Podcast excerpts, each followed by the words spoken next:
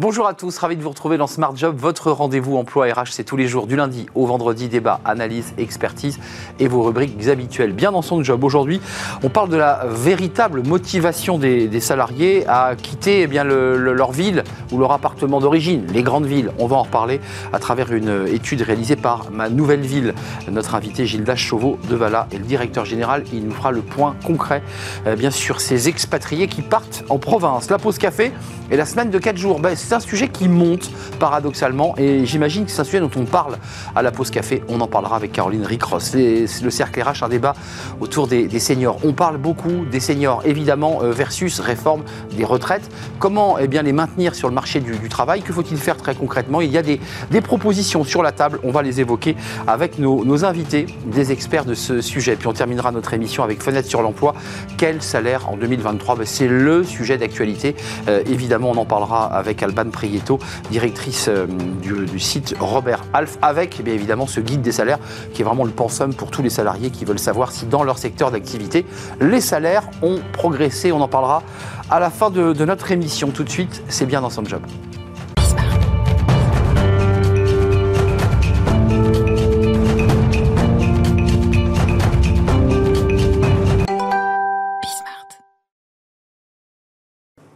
Bien dans son job, bien dans sa ville, parce qu'on va parler évidemment de cela, euh, de ces salariés qui, on, le sait, pendant le Covid, sont partis ou ont eu envie de partir euh, au vert ou dans des plus petites villes de taille plus modeste pour retrouver un équilibre vie pro, vie perso. Et justement, on en parle avec Gildas Chauveau de Vala. Bonjour Gildas, on est ravi de vous accueillir, directeur général de Ma Nouvelle Ville. Oui un petit focus, ma nouvelle ville, c'est quand même, euh, vous prenez par la main ceux qui veulent quitter les grandes villes et vous allez les accompagner pour qu'ils puissent atterrir dans les meilleures conditions.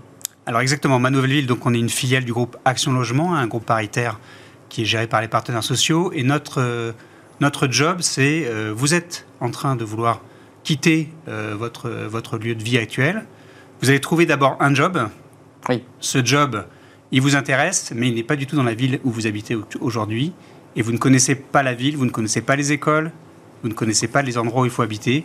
Et c'est là où ma nouvelle ville intervient effectivement pour vous guider euh, de A à Z dans votre parcours. Alors une étude euh, réalisée par Ma Nouvelle Ville qui est assez intéressante parce qu'elle tord le cou avec à certaines idées reçues. Et on va commencer 467 salariés accompagnés partout en France. Et donc ça c'est l'étude euh, et c'est le sondage. D'abord, un, on découvre que seuls 12% de ceux qui ont répondu jugent le télétravail comme un élément déterminant on est surpris parce qu'on nous parle, on nous dit le télétravail doit être sur toutes les fiches de recrutement. Bah, vous dites c'est pas le premier critère. Alors c'est pas le premier critère. Le vrai, premier critère, c'est trouver un job intéressant et qui fait que les gens ont envie de cette mobilité, de cette nouvelle vie. Le deuxième point, c'est effectivement le fait de se dire qu'ils veulent rééquilibrer vie perso et vie pro. Et c'est dans ce cadre-là qu'ils ont envie de franchir le cap de ce déménagement. Donc, ce qui ne veut pas dire évidemment qu'ils n'aiment pas le télétravail, enfin, qu'on s'entende bien. Absolument. Mais le critère n'est pas en numéro un, en tout cas, dans les personnes interrogées. C'est forcément un complément par rapport à ce qu'ils font aujourd'hui. Mais c'est un complément, c'est pas l'élément déclencheur. Alors je trouve ça intéressant parce que à la fois ceux qui vont vraiment franchir le pas vont aller dans une petite ville dans laquelle ils vont se sentir bien, mais en fait c'est double portion de dessert pour eux parce qu'en plus ils vont avoir du, télétravail.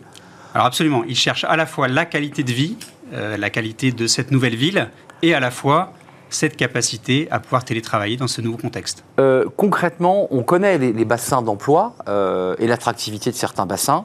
Euh, la région Rhône-Alpes est attractive. Paris, l'Île-de-France, et puis l'Occitanie, Toulouse. Mais on découvre aussi que c'est, ceux qui veulent partir vont dans des métropoles, vont dans des villes plus petites. Est-ce que ça, vous le constatez? Alors effectivement, on constate tout à fait ce, phénomène. Alors les grandes métropoles restent attractives, hein, que ce soit évidemment Lyon, euh, que ce soit euh, Toulouse, que ce soit Paris. Mais aujourd'hui, vous avez des villes qui pointent leur nez sur, ce, sur cette carte de France. Euh, toute la côte atlantique est très, est très plébiscitée.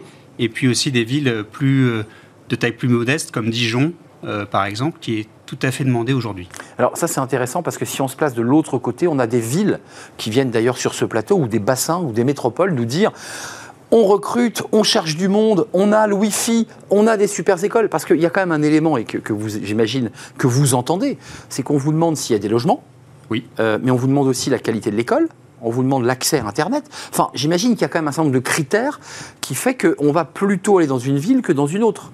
Alors absolument. Le premier critère, c'est le prix de l'immobilier, hein, qui fait un frein majeur, hein, puisque le, le frein numéro un, c'est de ne pas trouver de logement dans ce projet de nouvelle vie. On a le travail, mais on n'a pas le logement. Exactement. Donc ça, c'est vraiment un élément majeur de frein euh, pour déménager. Mais effectivement, on cherche aussi une bonne école pour ses enfants, une qualité de vie retrouvée par rapport à ce déménagement.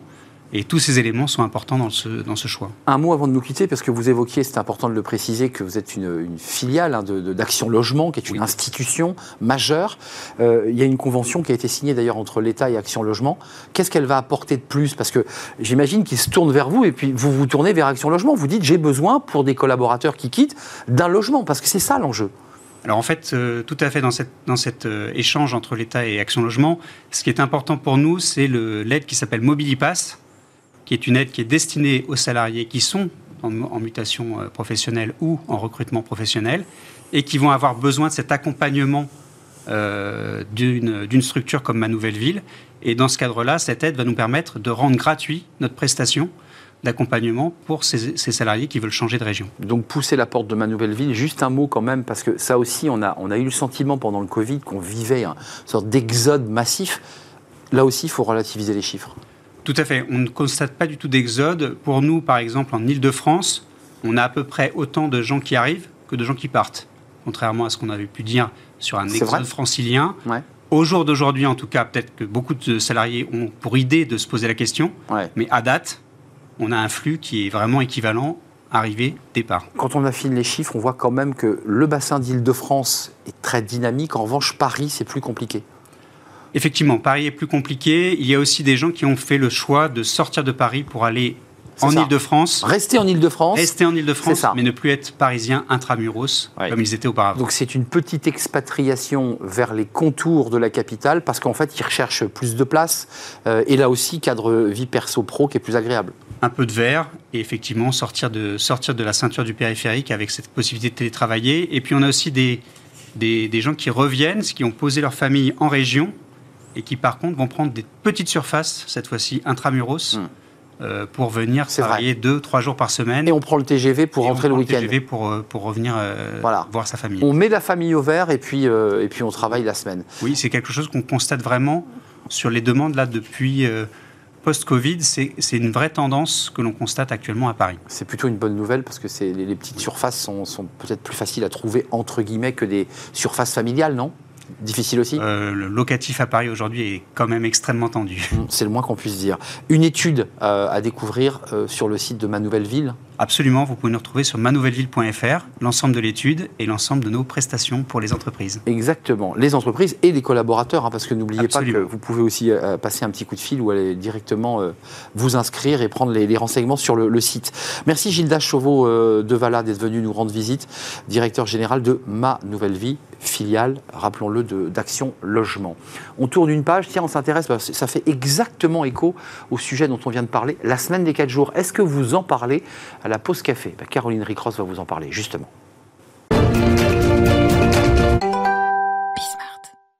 La pause café avec Caroline Ricross. Bonjour Caroline. Bonjour Arnaud. Je suis ravi de vous, accueillir comme chaque semaine. Euh, la semaine des 4 jours, vaste sujet. Alors mhm. c'est un sujet de tension. Ça bouge beaucoup côté européen. Euh, en France, c'est pas totalement gagné. Bah oui, c'est ça. Hein. Le dernier pays d'ailleurs euh, en date à l'avoir adopté, et vous en avez parlé euh, sur Smart Job la semaine précédente, mm. c'est la Belgique. Hein. C'est officiel depuis quelques jours. Nos voisins belges ont donc la possibilité de ne travailler que 4 jours par semaine. Et cela pour le même salaire. Le pays en fait a adopté une grande réforme du marché du travail qui est baptisée le deal pour l'emploi. Mm. Alors comment ça marche concrètement? Eh bien désormais, les Belges peuvent choisir leur temps de travail, le nombre de jours travaillés dans la semaine. Dans les faits, en fait, le nombre d'heures hebdomadaires reste le même, soit 38 heures par semaine.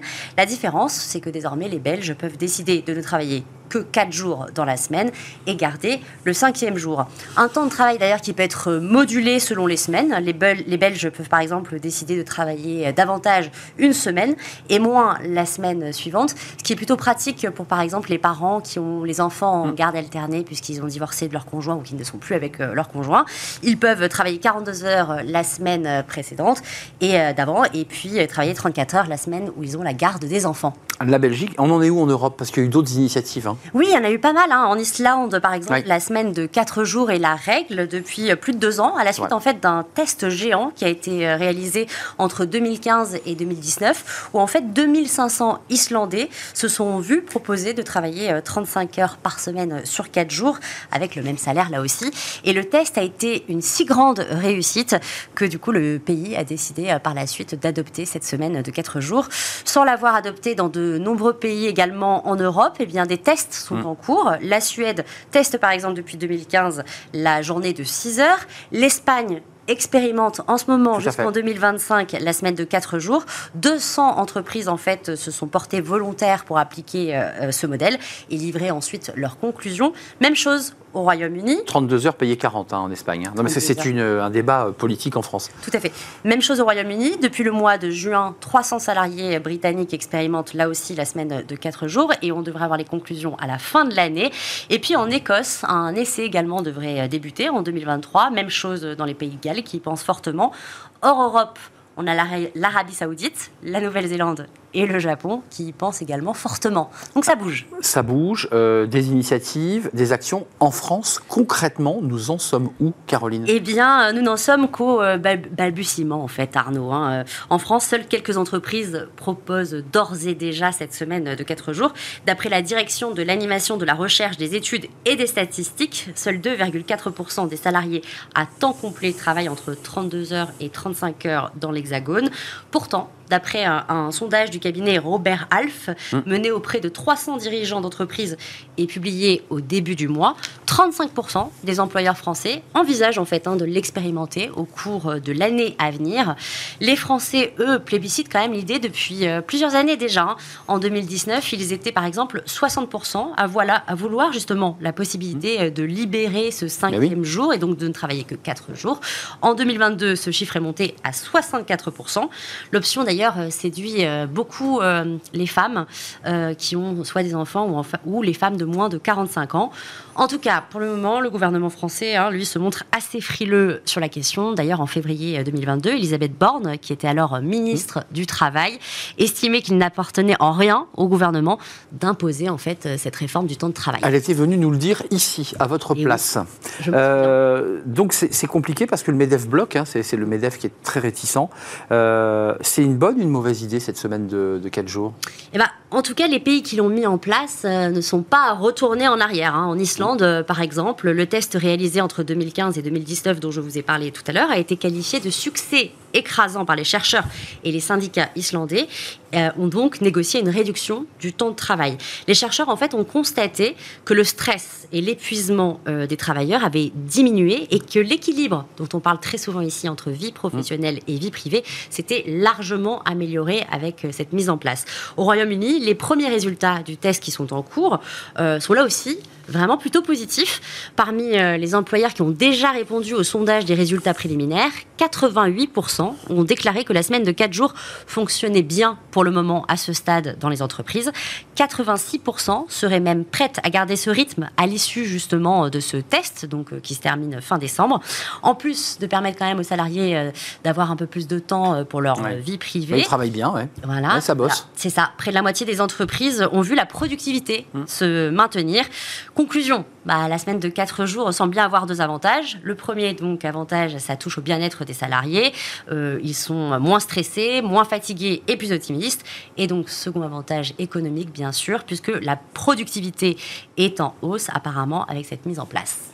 Merci Caroline pour cet état des lieux très précis de cette semaine des 4 jours, alors avec un vrai débat sur on réduit le temps de travail ou on maintient le contrat de 35 heures sur 4 jours, ce qui vous fait travailler un peu plus évidemment.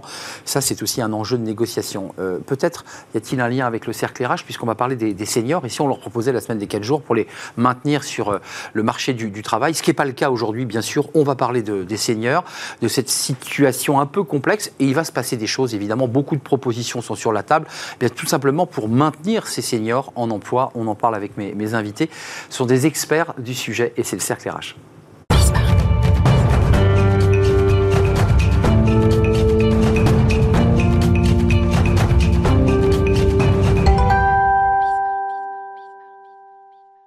Le cercle RH, le débat quotidien de, Smart Job, avec euh, un débat autour des seniors. Alors Dieu sait si on parle de ce sujet.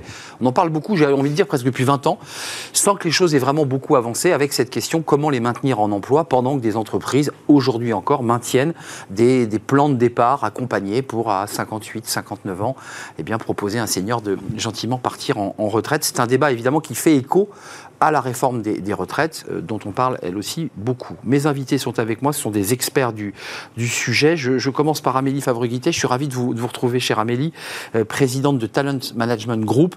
Alors, vous, traitez de tous ces sujets, mais en particulier de cette question des, seniors. C'est un sujet qui, vous tient très à cœur. On va entendre vos, arguments dans, un instant. Caroline Young est avec nous. Bonjour Caroline, merci de revenir nous voir.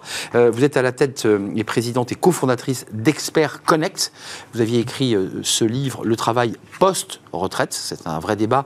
On peut aussi prendre sa retraite et continuer à avoir de l'activité et à apporter de la valeur ajoutée. On, fera le point. Et puis avec nous, Alexandre Lamy. Ravi de vous retrouver, euh, cher Alexandre. Euh, avocat en droit social, cabinet Arcis, cofondateur du think tank NEOS. Et vous êtes membre de l'Institut Sapiens. Et mon petit doigt me dit, sans faire de jeu de mots, que vous êtes l'homme à l'index. Euh, c'est assez subtil parce que cet index est arrivé dans l'actualité il y a quelques semaines et vous portez euh, d'une manière. Avec d'autres, hein, mais. Avec d'autres, de manière officieuse. C'est ce groupe de réflexion sur l'index. Je me tourne vers vous parce qu'on va commencer par le diagnostic, mais ça vous a un peu douché quand le MEDEF a dit mais alors, nous, les index, on n'en veut pas. Non. Euh, voilà. Non. Pas du tout. Non, pas du tout. Parce qu'au-delà de l'index, euh, vous savez, vous, savez qu'il faut. Euh, L'index, c'est-à-dire c'est obliger l'entreprise, pour être concret, à, rentrer sur des tableaux Excel l'idée de euh, le nombre de seniors, qu'est-ce qu'ils font, comment on les accompagne. Enfin, tout ça est un peu lourd. Vous savez, quand, on parle d'index, il ne faut pas regarder le doigt. Il faut regarder au-delà. C'est ce qu'on disait tout à l'heure. Ça me dit quelque chose. Absolument. Et en fait, ce que l'on porte derrière cet index, c'est plus que l'index lui-même. C'est un changement de modalité. Euh, un changement de mentalité et la création d'un écosystème vertueux. C'est ça qui est recherché au travers, de cet index. Pour que euh, l'intégralité des mesures qui peuvent être imaginées, prises, soient pleinement mobilisées. Moi, je fais le constat au quotidien euh, auprès des entreprises que j'accompagne, lorsque vous leur demandez de travailler sur un accord GEPP, et dans le cadre de cet accord, les données relatives à l'âge des salariés, à l'évolution de carrière des salariés est une donnée extrêmement importante. Ils vous donnent des tableaux, mais ils n'en font rien. Euh, donc, l'idée et l'enjeu au travers de cet index, c'est de créer cet écosystème pour que les mesures qui existent et qui vont être prises soient pleinement mobilisées et aient un effet utile. Dieu sait qu'en droit social, notre grille de lecture, c'est l'effet utile de la mesure. Ah, avec ce débat qui a été malgré tout posé par le MEDEF en disant nous les indexons, on n'en peut plus, on a autre chose à faire. Un point, un point, Juste un mot pour donner la parole à nos invités. Allez-y, rapidement. Ah, euh, j'entends la critique qui peut être formulée, qui est de dire on va, il faut, il faut pas alourdir le poids administratif et le poids normatif des entreprises. Certes, mais là encore, il suffit de regarder, les Jourdains de l'index senior existent déjà. Quand vous regardez les données qui sont utilisées dans l'entreprise, dans la BDESE e notamment, ces données sont là. La base de données. La base de données économiques et sociales qui structure la politique sociale de l'entreprise et les relations sociales. Les données sont là. Il suffit de les trouver et de les utiliser correctement. Mesdames, côté Expert Connect, il y a l'idée quand même, et vous y croyez, d'accompagner les, les, seniors euh, au-delà de la retraite. Ils sont en retraite, mais on les accompagne. Mais juste comme Amélie Favreguité, qui est ce sujet est votre passion, quand on regarde quand même euh, le débat des, retraités, il faut commencer par un diagnostic sociologique avant même de rentrer dans des tableaux de chiffres. À 81%, selon une étude du ministère de la Santé, ils disent Moi, je veux partir en retraite pour avoir plus de temps à consacrer euh, à mes loisirs et donc à ce qu'on appelle la retraite, ce temps hors travail ça, part mal quand on voit ces chiffres. On n'a pas des retraités qui vous disent, euh, dans ces sondages, moi je suis prêt à bosser jusqu'à 68 ans, je suis prêt à m'investir. On n'a pas ces chiffres-là. Il bah, faut voir aussi le retour qu'ils ont des entreprises quand ils sont en poste. C'est-à-dire qu'aujourd'hui, on a quand même une génération qui a été euh, éduquée et élevée au fait qu'on travaille, on, gagne ses annuités et après, on a on sa retraite dorée où on peut voyager en camping-car. Enfin, doré ou pas doré Doré un peu moins en ce hmm. moment. Sauf que, bah, effectivement, on a ce, côté où bah, le, souffle, on le prend au moment où on a la retraite. Donc, en fait, c'est aussi comment on va repenser la carrière, comment hmm. on va repenser le travail on parlait déjà un petit peu off entre nous, c'est se dire, bah oui, c'est peut-être pas forcément une carrière linéaire, c'est peut-être pas forcément une carrière comme on l'imagine, et la retraite, bah, on n'est pas obligé d'attendre d'avoir 65, 70, 75 ans pour, euh, pour la prendre. On peut prendre du plaisir autrement tout au long de sa vie. Caroline Young, euh, juste un mot, parce que vous êtes dans le débat, vous, intervenez finalement, vous, faites votre lobbying aussi en expliquant que c'est utile de les faire travailler. Il y a l'index qui est sur la table, euh, on vient de l'évoquer assez largement. Il y a l'idée de faire baisser les cotisations, qui est une vieille mesure, une vieille lune traditionnelle. On se dit, pour maintenir en emploi comme pour les jeunes, il bah, faut faire des allègements de cotisations. Vous, vous proposez autre chose Alors nous, chez Expert Connect, on, on recycle l'intelligence. C'est-à-dire qu'on fait travailler des retraités qui Ça coûte rien, ça, la collectivité. qui possèdent des savoir-faire stratégiques pour les entreprises et dont les entreprises ont désespérément besoin. Oui. Et là, on a vu avec la pandémie, on a beaucoup de clients qui ont fait des, des plans de départ avec des mesures d'âge. Aujourd'hui, leurs carnets de commandes sont pleins et ils n'ont plus euh, de, Nous de- sommes de d'accord. savoir-faire.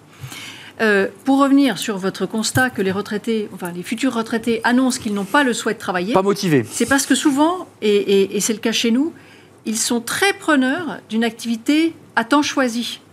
Nous. Pouvoir être maître et de tenir le manche finalement. Et du coup, ils sont très très partants pour continuer à avoir une activité professionnelle, transmettre leur savoir, participer à la société à travers le travail et ne pas s'ennuyer. Il y a un bouquin qui avait été écrit quelques années, c'était Retraite ou mort sociale. Oui. C'est un passage extrêmement difficile et c'est vrai que Oui. pouvoir Une garder mort, un pied c'est dur, faire son deuil. d'autres choses, mais euh, pour pouvoir garder un pied euh, dans la société, pour certains d'entre eux, c'est absolument essentiel. Mais pas, mais pas sur le contrat de travail. On vient au travail de 9h à 18h, dans un CDI un, un peu ronronnant. C'est plus ça Ces formes d'emploi, elles sont en train de voler en Plus éclats. personne ne veut ça Voilà. aujourd'hui. C'est vrai. Euh, senior. on est sur un allongement très très important de la vie et donc une nécessaire, un nécessaire allongement de la durée de travail. Ça, on ne va pas y couper malgré euh, les rêves fantaisistes euh, de, de, de Je, certains- je- je m'autorise un débat, c'est que en fait les cotisations s'appuient sur des CDI, sur des CDD, sur le vieux travail du XXe siècle. Et là, vous nous dites, bah là, on est sur de l'indépendance, donc c'est plus du tout les mêmes cotisations, on s'assoit pas du tout sur les, la, la- la même fiscalité. C'est le modèle global qu'il faut repenser. Mais tout à fait. Absolument. Et il y, a, il y a des challenges au niveau de l'État et des entreprises qui vont devoir avoir des gens qui vont pas rester salariés jusqu'à 60, 65, mais peut-être 85 ans, ou en tout cas Pardon devoir. On va devoir travailler. Les générations suivantes vont devoir travailler jusqu'à 75, 80, 85 ans euh, pour tenir les systèmes de retraite en place. Donc euh, c'est les projections, euh, bien sûr, dans, dans, Ah oui. dans 20, 30, 40 ans. On l'entend peu de la bouche des hommes Ben, politiques, euh, mais enfin. Parce que les gens ne travaillent pas leur dossier et le- les- et l'État est, est- trop timide ou trop peureux pour aborder ces questions de face. Deux sujets. Euh, on a un débat sur repenser les temps de travail, les temps de loisirs, les temps de pause jusque loin et le plus tard possible. Alors vous nous dites 85 ans, euh, je, je- je- je vous entends. Euh, le, le débat aujourd'hui, c'est qu'il faut repenser notre modèle de salariat. C'est-à-dire qu'un, un- entre guillemets, un senior de plus de 50, euh, il vous dit, moi je veux bien vous apporter ma valeur ajoutée, mais je viens en mission, Euh, je veux avoir de la liberté. En fait, on est dans le débat posé sur le rapport au travail, tout simplement. quoi. Absolument. Et là, vous pointez du doigt. Euh, pour, Non pas l'index cette fois-ci. Non, pas l'index. Le doigt, une autre de mes marottes, qui est, euh, que j'ai pu euh, soutenir sur votre plateau, euh, C'est vrai euh, qui est la création d'un code du travail au sens premier du terme. Compte tenu de ces nouvelles formes d'emploi qui touchent à la fois les seniors, euh, mais également les Mais le jeunes, mais, mais, mais aussi les salariés en activité aujourd'hui, cet enjeu de flexibilité d'autonomisation des salariés, elle impose de re- repenser notre rapport au travail.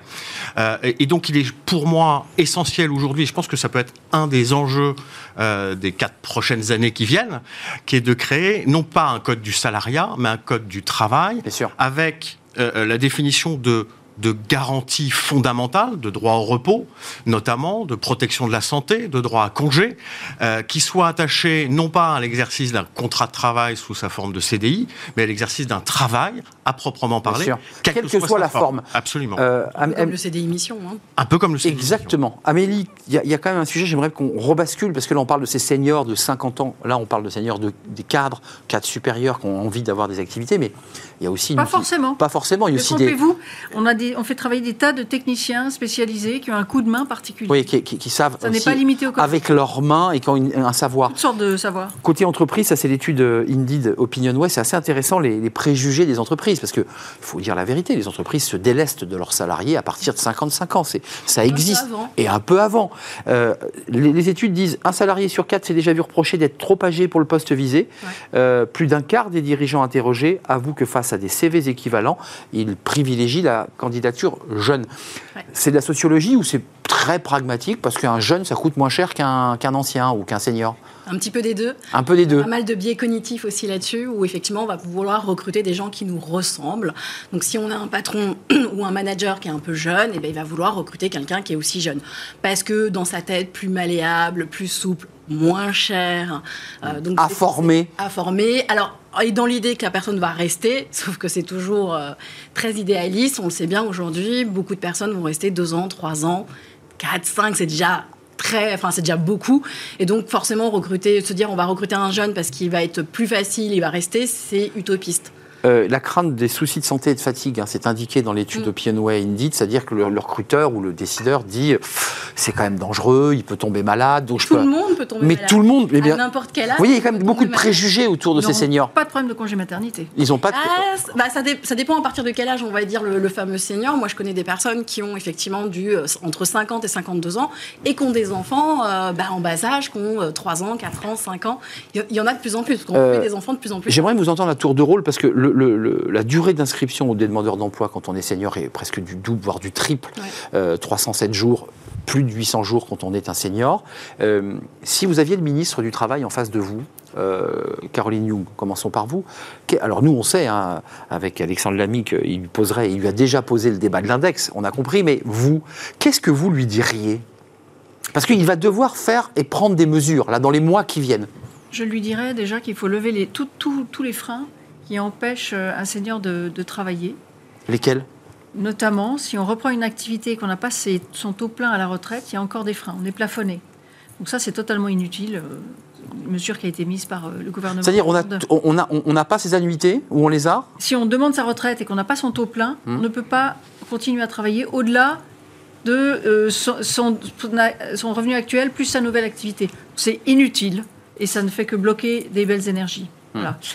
Ensuite, il faut, et ça c'est un chantier à part entière, il faut complètement revoir, je pense, la formation euh, dans les entreprises. parce qu'on voit très bien que les, entreprises sont parfois un peu...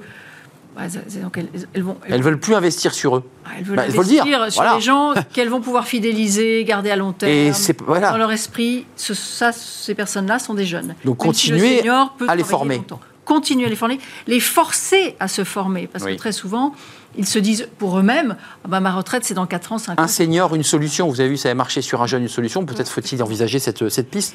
Et à l'image d'un projet qui avait été, euh, à mon avis, très positif pour les entreprises il y a quelques années et qui n'est pas très éloigné de la philosophie de votre index, euh, sous le gouvernement Sarkozy, il y avait eu un plan d'action senior qui avait forcé les entreprises à se choisir des indicateurs qu'il devait améliorer d'année en année et donc à réfléchir à la place des seniors dans l'entreprise. il vaut mieux que, ce soit, que tout le monde ait le même pour pouvoir comparer, parce que si chacun fait le bah, sien. Pas forcément. Amélie Fabriti, attendez Alexandre, je donne la parole, parce que vous, vous avez le ministre en face de vous.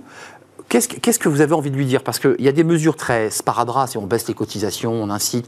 Bon, très bien, mais ça c'est très classique. Qu'est-ce que vous inventeriez pour, pour dire à ces seniors et aux ministres je pense qu'on peut les garder en faisant cela? Alors, euh, je, rejoins le côté formation qui est ultra important dans l'entreprise. Euh, former même bah, euh, les personnes qui sont en études supérieures, en formation RH, finance, management, tout ça, les former sur les enjeux de non-discrimination et sur l'intérêt de, recruter des profils expérimentés. ça, c'est important. J'aimerais bien avoir un peu plus d'infos sur les chiffres du chômage et pas forcément les comptabiliser à partir de 50 ans. Après ou avant? Avant. Moi, j'aimerais bien qu'on s'intéresse aussi à la tranche des 45-50 ans. Les 48, quoi, entre les deux. Qui sont quand même très souvent euh, renvoyés aussi des entreprises avec perte et fracas, mais qui du coup se retrouvent dans les stats des 25-50 euh, ans. J'ai lu un article dans les échos, là, ce monsieur qui avait été cadre, qui a été licencié parce que globalement il ne faisait pas ses chiffres euh, et qu'en fait il explique que les jeunes bah, bidouillaient les chiffres et réussissaient à faire valoriser. Lui avait été honnête, à donner les chiffres, ils mm. l'ont viré sur le champ. Sauf que ce qui est, ce qui est au-delà de l'histoire tragique, c'est qu'il en a fait un burn-out et, et, que tout ça a un coût pour la collectivité parce que ces seniors demandeurs d'emploi, euh, s'ils mettent autant de temps, c'est qu'ils sont cassés. Enfin, une partie sont brisés psychologiquement, non? Non, il y, a, Et Alexandre, je donne la parole. Pardon, il y a un élément, mais je ne sais pas si, si on, c'est très documenté, mais je pense que la plupart des employeurs sont quand même responsables. Mais bien sûr. Et donc attendent euh, pour licencier une personne qui est senior qu'il ait droit au filet de sécurité et voilà. porter jusqu'à la retraite. C'est ça. On fait courir jusqu'au filet de sécurité. Voilà. Et une fois que cette personne est dans le filet de sécurité, d'abord sa motivation à elle n'est pas d'en sortir objectivement, elle n'a pas forcément intérêt de Hum. le faire Bien sûr. euh, et de, de- de trouver d'autres moyens de, de- de- de faire exactement des missions, des choses comme ça. Donc, on va dire, plus le filet de sécurité est important et vous porte jusqu'à la retraite, plus Confort. le d'emploi des seniors. Bah oui. Ça incite pas. faible. Ah bah évidemment. Il y a quand même des relations, euh, voilà. Indé- Indépendamment de l'index, je Ah, je, je rejoins, je rejoins ce qui a été dit de chaque côté de la table. C'est-à-dire que le- le- la perte d'employabilité des seniors, elle est évidemment liée à l'usure physique, psychique, Incontestable. incontestablement, mais elle est également liée au- au- à, l'absence de formation, l'absence d'accompagnement sur le terrain de la formation, dont sont également responsables les entreprises. Quand on regarde les études qui ont été prises sur le sujet euh, et la littérature économique, c'est que euh, euh, la plupart des entreprises ne donnent pas ni d'informations ni de conseils auprès des salariés seniors, donc 55 ans et plus, et principalement euh, auprès des ouvriers et des employés. J'allais évoquer cette, Donc, euh, pour finir. cette- on- on a- on a- Les métiers un- pénibles. Absolument. On Bah est oui. dans un cercle euh, vicieux.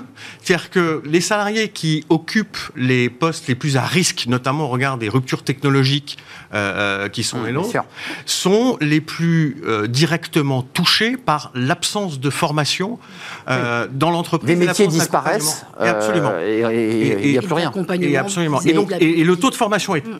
essentiel parce qu'il est di- directement positivement corrélé au taux d'emploi des seniors, raison pour laquelle d'ailleurs euh, euh, l'effet coût, qui est pas si direct que ça, euh, doit être largement re- relativisé pour les, pour les salaires. Et est-ce que vous devez porter, vous les avocats, vous les acteurs RH, Expert Connect et tous ceux qui sont dans l'écosystème, un, un discours un petit peu plus positif Parce que c'est vrai que l'horizon qu'on offre aujourd'hui aux collaborateurs et aux salariés, euh, techniciens, ouvriers au 4 tube, c'est de leur dire travailler jusqu'à 67 ans. Euh, Est-ce qu'il ne faut pas réinventer aussi le discours autour de cela? Le discours positif pourrait aussi d'accompagner les collaborateurs à prendre en main leur carrière, plutôt que d'attendre que l'entreprise ou l'État fasse tout à leur place. Hmm. Se dire, OK, à quel moment je pense ma carrière quand justement j'ai des entretiens avec ma RH ou même si je décide moi-même de faire mon propre entretien, Ouais. c'est me dire, OK, aujourd'hui j'en suis là dans ma carrière, mais dans 5 ans, dans 10 ans, dans 15 ans, dans 20 ans, est-ce que j'ai envie de faire la même chose? Est-ce que je vais être en capacité de faire la même chose? Ju- Juste un mot, les, les profils que vous avez, vous l'avez dit, il y a des techniciens, mais en fait, ils choisissent quand même. Est-ce que le mot liberté est un peu central dans tout ce qu'on se dit? L'idée de retrouver du plaisir, mais aussi de la liberté. Alors, du côté de nos experts, on les appelle experts et pas retraités, c'est une évidence. De la part des entreprises aussi, puisque ces personnes, ce qu'elles ont à offrir, c'est de la, de la flexibilité, de la disponibilité. De la compétence, en fait. Hmm, c'est- C'est nous ce qu'on vend, c'est l'expérience. Et euh, je, m'autorise ceux que vous accompagnez et qui vont rentrer dans des entreprises pour faire des missions, ils ont quel statut? Alors, ce sont nos sous-traitants. Ils ont des statuts euh, euh, variés en fonction de leur volume d'activité, de leurs souhaits, euh, etc. Donc, Donc, auto-entrepreneur, par exemple auto-entrepreneur ou en société par action simplifiée unipersonnelle, euh, en SARL. On optimise, nous, leur reprise d'activité en fonction de ce qui est le plus intéressant pour eux à titre Et individuel. une question pratique, là, l'avocat va peut-être pouvoir y répondre aussi. Ils peuvent cumuler leurs droits retraite en plus des rémunérations qu'ils récupèrent dans leur Et entreprise. S'ils ont leur taux plein pour leur retraite, sans limite. Sans limite, on est d'accord. on est absolument Donc, au-delà de ça, sur le débat du pouvoir d'achat, parce que c'est aussi un sujet qui, qui incombe aux retraités très directement, euh, ils mettent du beurre dans les épinards ou des épinards dans le beurre. Et ils mettent Absolument. aussi du beurre dans les épinards de l'État, Et oui, puisqu'ils ils cotisent. payent, euh, ils payent euh, plein d'impôts. Euh, Petit, c'est- un, des moyens, vous, vous évoquez le, le- le financement, qui est la question centrale, hein, parce que la question de Bah, l'emploi des seniors, c'est l'enjeu du débat euh, c'est l'enjeu politique. principal du débat, parce qu'il s'agit de financer nos régimes de retraite, qui vont être déficitaires, mais pas uniquement, d'ailleurs, nos régimes de retraite. On nous a dit que c'est pour financer autre chose. Mais- mais- Notre dette. Et, parce qu'il faut Bon. travailler, euh, euh, travailler plus longtemps pour, pour, pour financer notre État-providence. Voilà.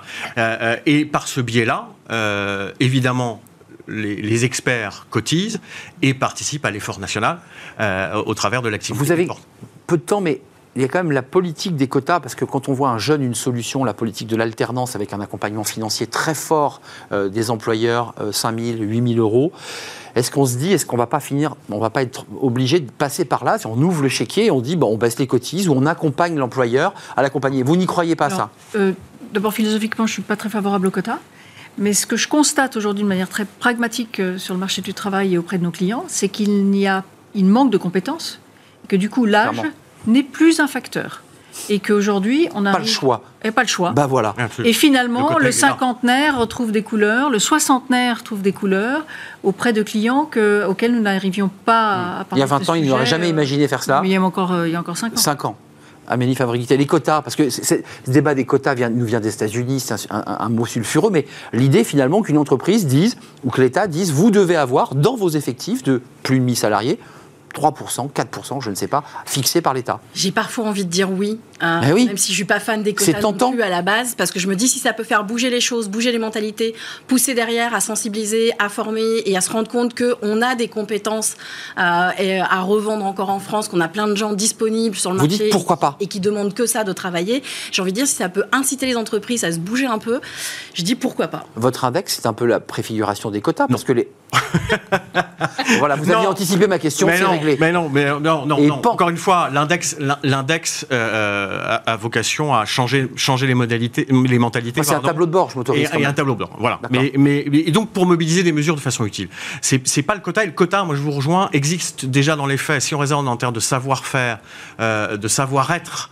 Euh, sur le terrain des soft skills notamment, euh, les seniors ont de beaux jours devant eux si les entreprises raisonnent correctement et donc faut accompagner les entreprises les à raisonner Si elles jouent le jeu, si elles jouent le jeu. L'enjeu- L'enjeu principal est là et encore Donc vous fois, parlez aux DRH qui nous regardent régulièrement. absolument. Vous leur dites, ouvrez vos chakras. Ouvrez vos chakras, Ah, négociez des accords qui ont un sens, utilisez vos données qui existent déjà euh, intelligemment.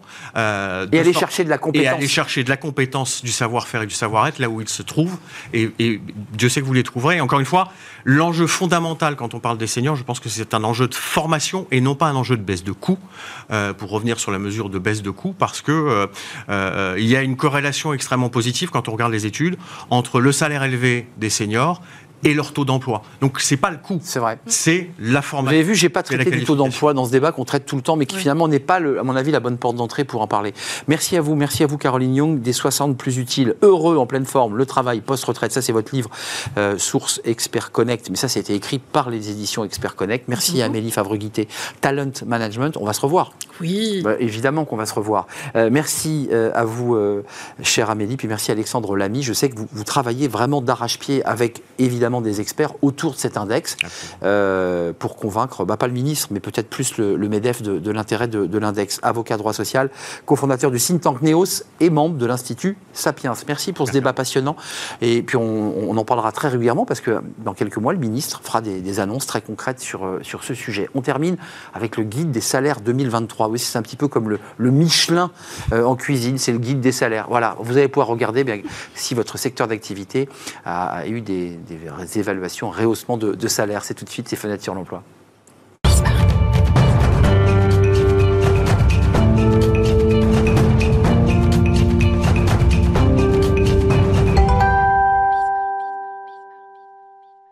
On termine notre émission avec Fenêtre sur l'emploi, le guide des salaires 2023. Alors c'est un document euh, précieux parce que quand on cherche un emploi, on, on cherche le secteur d'activité, puis on va aussi voir euh, si eh bien, le salaire correspond à ce qu'on nous a dit dans les écoles de commerce, si ça correspond euh, à ce que l'on cherche. Et on en parle avec Alban Armand. Bonjour Alban, ravi Bonjour de vous accueillir, directrice de Robert Half. Vous publiez donc ce, ce guide 2023.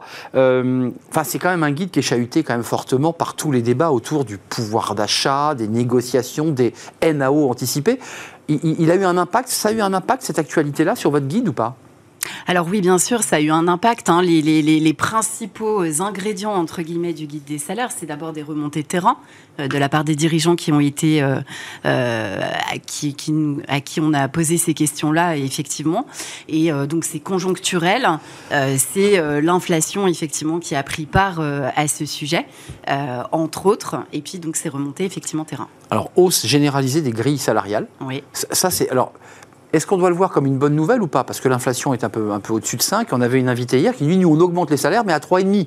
Donc ça reste toujours en dessous. de- euh, Ça se situe où par rapport. euh, Alors, Vous voyez qu'on revient toujours à l'actualité finalement. Eh ben, absolument, vous avez raison. Alors aujourd'hui, euh, trois quarts des dirigeants nous disent hein, qu'ils vont augmenter les salaires. Effectivement, donc il y a une réelle prise de conscience sur le sujet.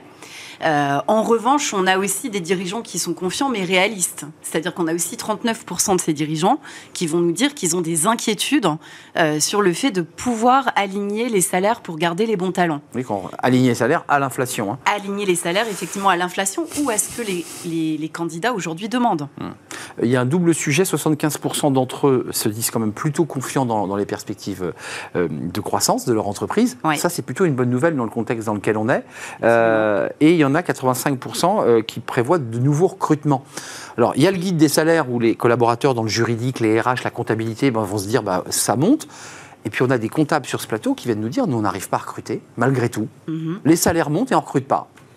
Alors déjà, il y, a- il y a un indicateur qui est euh, encore plus pertinent, je trouve, aujourd'hui. Euh, 36% des dirigeants nous disent qu'ils vont effectivement recruter en création de postes en CDI. D'accord. C'est l'indicateur qu'on va plus analyser finalement euh, dans les perspectives de recrutement dans les mois à venir. D'accord. Donc ça, c'est le premier point. Euh, le second point que vous soulevez effectivement avec euh, des comptables qui disent qu'aujourd'hui ils n'ont pas de, de perspective, c'est ça en interne? C'est ça. Alors- et, et- et- et des experts comptables, des gros cabinets qui nous disent nous, on n'arrive pas à recruter notre, Ah oui, bah, la, notre main-d'œuvre. la pénurie de talent est toujours très prégnante, effectivement, et on a euh, près de 80% aujourd'hui des, des dirigeants qui se disent inquiets sur le fait de trouver les bons candidats. Donc la pénurie de talent, elle, elle continue, et c'est toujours un des enjeux majeurs des, des sociétés aujourd'hui qui recrutent. Alors, Robert Alf, il y a un sujet qui est intéressant et que vous soulevez à travers ce, ce guide, c'est non seulement que les salaires, les grilles progressent, on l'a évoqué, c'est l'actualité, mais que les salariés aujourd'hui sont quand même très attachés, et ça c'est un peu nouveau, à la culture de l'entreprise. Alors ça c'est très intéressant. Oui, absolument. Alors c'est un focus euh, que Robert Alf effectivement a fait dans son guide des salaires. C'est la première année, Hum. Euh, donc euh, pour Bah oui. moi c'est assez marquant effectivement d'une vraie tendance phénomène. marché. C'est un phénomène. La culture d'entreprise après c'est un mot qui est un petit peu galvaudé. Donc qu'est-ce qu'on met réellement Oui, derrière? Parce tout que voilà, la culture d'entreprise ça parle sans parler finalement. Euh, déjà c'est l'histoire de la société savoir pitcher finalement lorsqu'on est une société, euh, pourquoi cette société existe. hein. Euh, c'est la vision qu'on souhaite donner. Euh, c'est également les actions qu'on va mettre en place et puis les valeurs qu'on défend.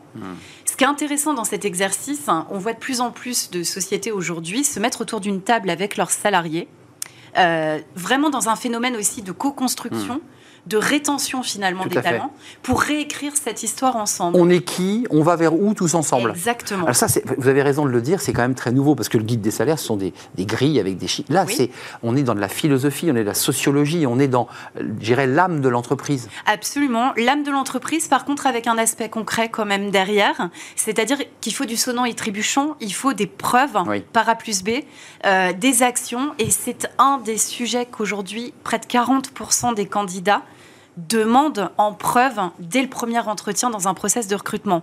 40%, c'est quand même pas neutre en impact quand vous menez un entretien. Ce qui veut dire, et on conclut, parce qu'il nous reste peu de temps, que même une politique de rémunération généreuse, aujourd'hui, ça ne suffit pas.